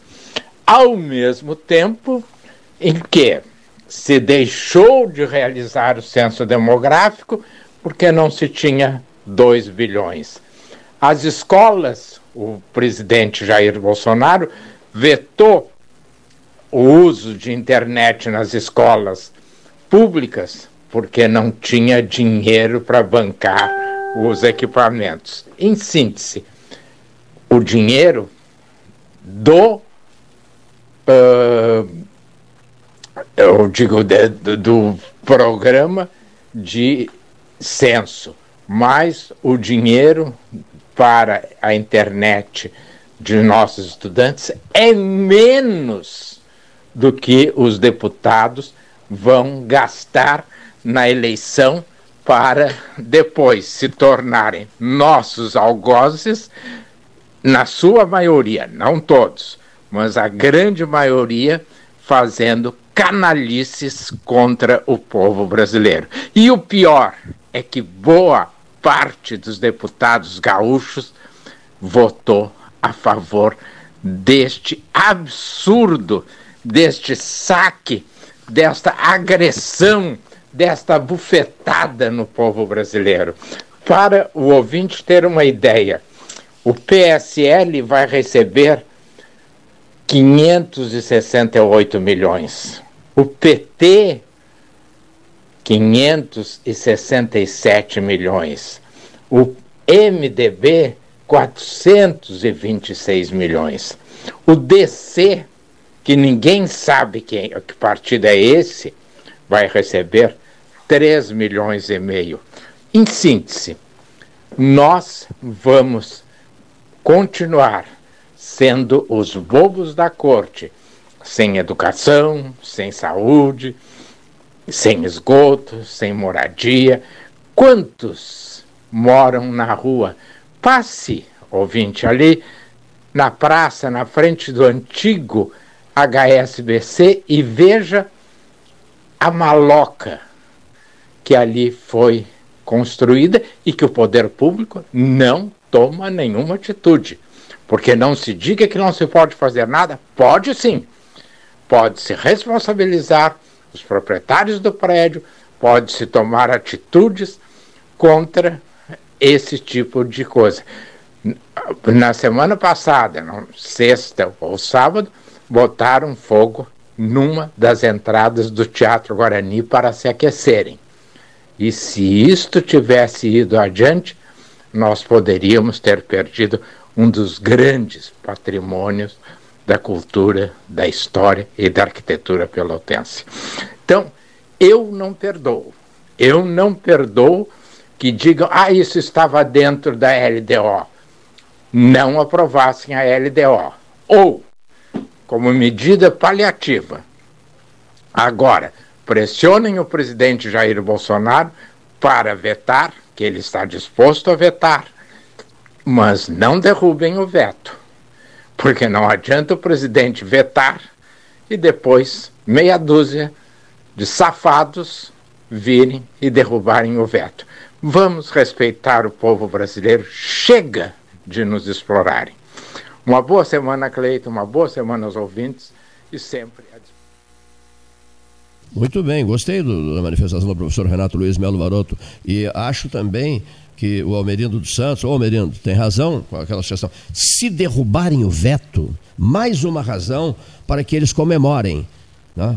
tomando, tomando não, é, organizando uma grande festa numa ilha da fantasia. A festa seria chamada de a Ilha da Fantasia, quando seriam servidos os vinhos Petros de 98 mil reais a garrafa, cada garrafa. Para um, para um valor desse, 5,8 bilhões de reais, nessa ilha da fantasia, só mesmo com Petros.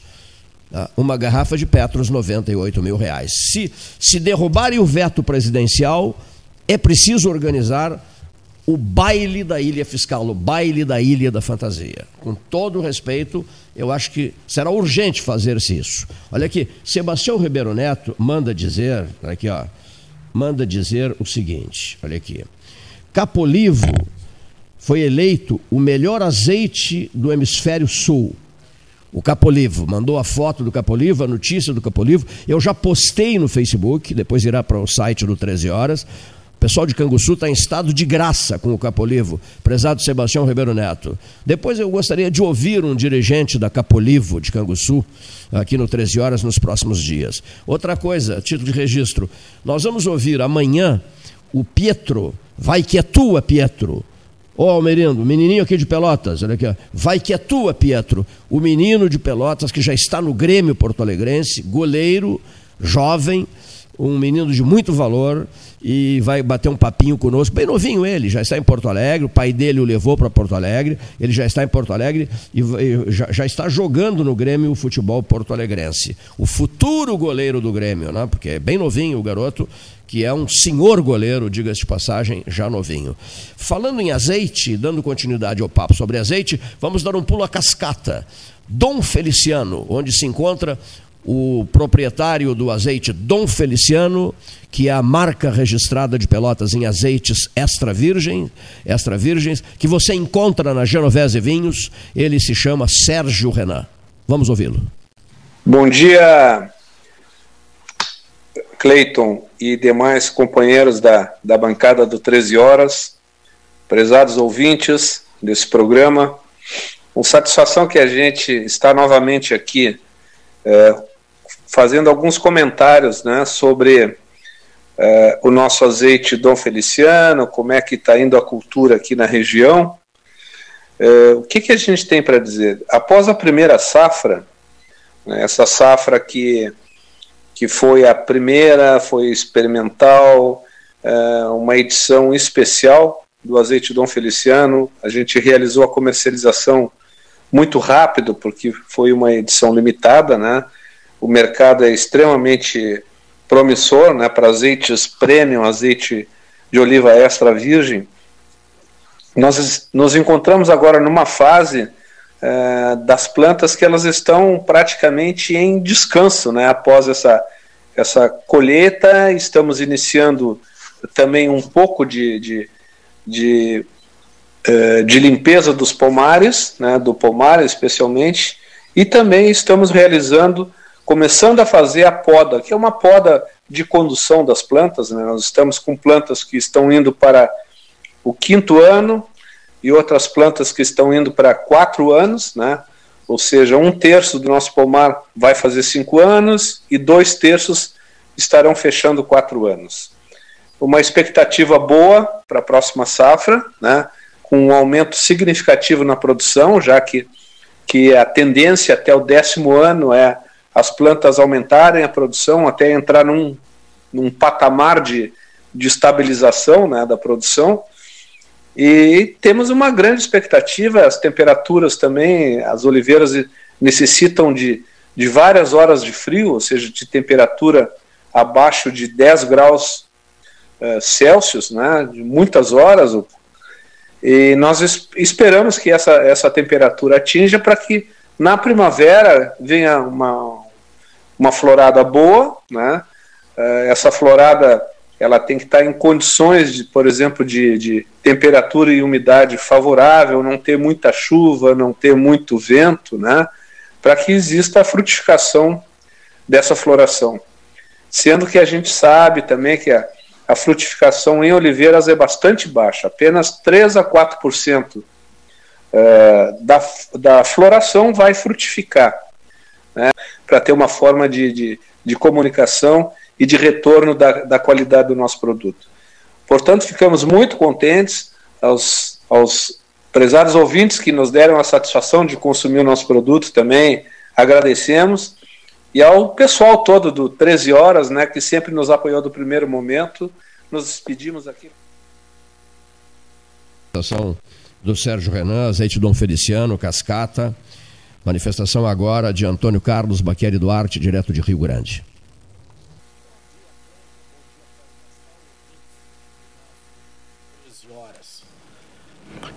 Eu acho que um assunto bem interessante hoje é essa questão dos recursos que foram aplicados ou que poderão ser aplicados na questão das eleições, o fundo partidário.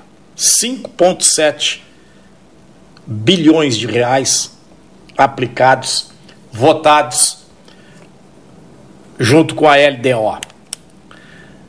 Eu, eu, eu nem vou entrar no mérito dessa votação, nas desculpas que estão dando os deputados e senadores para ter aprovado isso. Eu vou entrar diretamente naquilo, Cleiton, Paulo e ouvintes, que eu acho importante para que a gente não entre em contradição amanhã de manhã. Não é porque estamos em pandemia, não é porque o país está economicamente mal das pernas que nós não devemos gastar dinheiro com campanhas eleitorais e com fundos partidários. Não. Nós temos que mudar essa, essa ideia arcaica, acabada. Do meu ponto de vista, Cleiton, Paulo e ouvintes, gastar 27 reais por habitante, esse é o custo 32,65 por pessoa economicamente ativa. Ou, pasmem, 62,85 por pessoa na força de trabalho. Eu me dei o trabalho de fazer esse cálculo. Para usar em fundo partidário no século XXI, no 21 ano do século XXI, com esse com essa tecnologia de informação que temos hoje aí, a, a TI, com esses recursos tecnológicos que nós temos, Cleiton, pelo amor de Deus, o que, que seria normal de qualquer pessoa que pense um pouco? Nós deveríamos usar a tecnologia para divulgação dos candidatos. As redes sociais, nós poderíamos ter realmente os partidos políticos, os tribunais, tanto o TSE como o TRE, mas digamos, os partidos políticos teriam uma equipe de TI para dar um apoio ao candidato que saísse na convenção. O candidato teria como divulgar suas ideias através das redes sociais e através do horário político obrigatório. Ponto. E terminaria isso. Não ficaríamos com esse fundo absurdo partidário. Agora, quanto nós iríamos gastar para ter esta tecnologia a serviço de candidaturas? E nós teríamos o equilíbrio, sim, porque se a legislação fosse mudada, não poderiam ter absolutamente nenhum outro tipo de propaganda que não as redes sociais. Essa sujeira que a gente vê nas cidades, outdoors, nada disso nós teríamos as redes sociais para demonstrar o que querem e o que fazem os candidatos e também o horário político que iria realmente atingir a população como um todo. Então, Cleiton, em relação a isso, é muito mais importante cortar essa legislação, acabar com o que existe hoje com esse fundo partidário, do que simplesmente discutir o quanto gastamos ou deixamos de gastar e se estamos em pandemia ou não estamos. Penso assim. Forte Antônio abraço. Carlos Baquieri Duarte, falando de Rio Grande. Muito interessante, Baquieri, gostei. Dica. Uh, um dos grandes colaboradores da mesa 13 horas ao longo do tempo foi José Baquieri Duarte, pai dele, pai do Antônio Carlos, um dos meus grandes amigos, apaixonado pela cascata. A foto do Vargas estava no gabinete dele em Porto Alegre. Ele foi secretário de Estado do governador Pedro Simão, foi o melhor amigo do Simão. O Taqui foi colocado aqui, foi presenteada, foi, me foi oferecida, está aqui no Salão Amarelo do Palácio do Comércio. José Baqueira Duarte, aprendi muito com ele jornalista de mão cheia, livros maravilhosos e um apaixonado por Pelotas, um homem perdidamente apaixonado por Pelotas. Aquela pessoa que no Banlavoura 302, nos anos 80, criou um município na zona sul do estado, fez um 13 horas, trouxe os convidados dele, terminado o 13 horas, eles ficaram a tarde inteira reunidos no 302 do Banlavoura e ali criaram o Capão do Leão o município do Capão do Leão. Em João Cândido Zambuja, que coisa bonita, né? Tendo como seu primeiro prefeito Elberto Madruga. Ouçamos agora, para fecho de conversa, o médico Dr. Álvaro Lozada. Boa tarde, Cleiton. Boa tarde, Gastal. Boa tarde, ouvintes do programa 13 Horas. Nesses minutos que me são concedidos, eu gostaria de falar um pouco com vocês a respeito da, dos aplicativos de alimentação. Seriam dois assuntos hoje. O primeiro seria os aplicativos. Uh, o que, que, o que, que eu tenho visto com frequência no, na prática clínica de consultório? São as pessoas cada vez mais usando uh, os aplicativos no seu smartphone, no seu celular, para a compra dos seus alimentos. Em qualquer hora do dia, isso é algo que chama atenção, qualquer hora do dia, desde o período da manhã até a madrugada. E realmente isso trouxe uma praticidade impressionante, onde quer que tu estejas, em casa, no teu trabalho, na casa de, de amigos, parentes, enfim, tu tens a, a escolha do cardápio no teu celular e já verifica preço, e numa questão de 20, 30, 40 minutos já tem uma teleentrega na porta uh, te, fornece, te disponibilizando esse alimento. O ponto negativo é que geralmente são escolhas de má qualidade nutricional. Alimentos ultraprocessados, alimentos com excesso de gordura, pobres em macro e micronutrientes, principalmente os alimentos desequilibrados, que enfim, que não nos trazem benefícios à saúde. E, é uma, e essa é uma tecla né, que eu sempre bato, que eu sempre enfatizo para meus pacientes, que a nossa alimentação ela não pode ser baseada na tríade prazer, conforto e conveniência.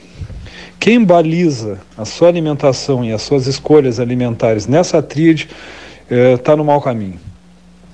Prazer, conforto e conveniência. Por que prazer?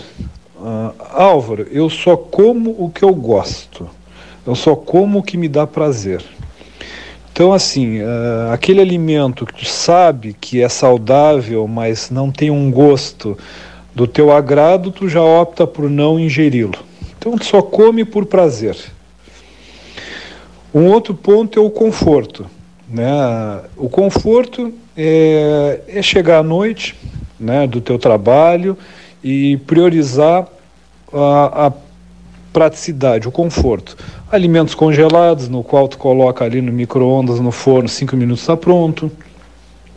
É o alimento pronto da teleentrega. Nada que te dê trabalho, nada que te dê um período maior na cozinha. Né? Então, conforto. Algo que fique pronto rápido e não te dê trabalho geralmente não são escolhas alimentares saudáveis, infelizmente. E o outro ponto é a conveniência. Né? Uh, Álvaro, eu não tenho essas opções em casa. Mas por quê? Ah, não, porque eu saio do trabalho, já passo naquela padaria que é ali no caminho de casa, e aquele super é mais perto, eu já compraria. Conveniência né? Não, aí, aí, e outras opções, não, mas aí eu tenho que estacionar, é longe do caminho de casa, né? Então já tem uma dificuldade. Então eu geralmente não opto por essa, por essa situação. Então é prazer, conforto e conveniência. Essa tríade não nos leva a uma saúde plena. Então esse é um ponto, né? Esse é um ponto que a gente tem que bater sempre. Né? Escolhas alimentares está muito relacionado à responsabilidade responsabilidade e conhecimento né, para as escolhas que nos tragam saúde. Esse é um ponto que eu tenho que tem me preocupado no consultório, as pessoas buscando cada vez mais praticidade, conforto, conveniência, né? E buscando alimentação apenas como um foco de prazer, o que não deve acontecer. E uma outra dica para terminar aqui, mudando um pouco o foco mais importante, com duas dicas, duas dicas de saúde para alguns alimentos que a gente não se dá por conta dos seus benefícios, até por falta de conhecimento. O primeiro é, o, é a farinha do caroço do abacate. Muita gente nunca deve ter ouvido sobre isso, mas assim, farinha do, abaca, farinha do caroço do abacate que nós compramos pronta ou fazemos em casa inúmeras, inúmeros benefícios, né? Melhora sistema imunológico, ação antibacteriana, antiviral, principalmente nesse momento de pandemia ainda, né? Então o caroço do abacate, inúmeros nutrientes, inúmeros benefícios. E um outro ponto, né, uma fruta frequentemente consumida por nós, que é o mamão, por incrível que pareça, a casca do mamão, ela muitas vezes tem mais nutrientes do que a própria polpa, né? Múltiplas vitaminas, prote... minerais, então assim, a casca do mamão a gente pode re reutilizar tanto na forma de chás quanto na forma de batidas, vitaminas, né? Shakes, e geralmente a gente não utiliza e bota fora, né? Que é o caroço do abacate e a casca do mamão. Bom, não vou me estender mais, já passei do meu tempo aqui. É, era essa a minha informação da semana. Um abraço e uma boa tarde a todos. Um abraço, prezadíssimo amigo. Muitíssimo obrigado, doutor Álvaro Lozada, ao microfone 13H, na hora oficial Ótica Cristal 1453. Muito boa tarde, senhoras e senhores ouvintes.